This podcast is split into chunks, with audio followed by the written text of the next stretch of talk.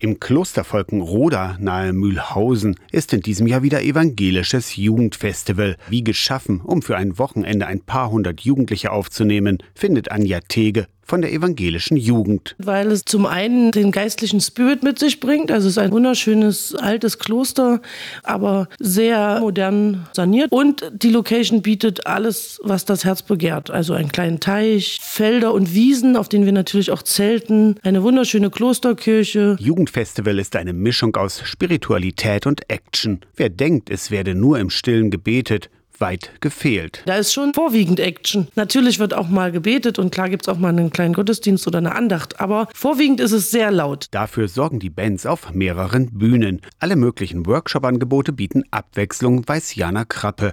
Sie plant zurzeit das Workshop-Programm. Weil ja Kinder und Jugendliche sehr vielfältige Interessen haben und die versuchen wir einfach da abzudecken. Also da schauen wir einfach, dass für jeden was dabei ist, von Sport bis zum Meditieren. Das Festivalticket kostet 59 Euro inklusive Verpflegung. Mitbringen müsst ihr sonst nur noch Zelt, Schlafsack und Zahnbürste.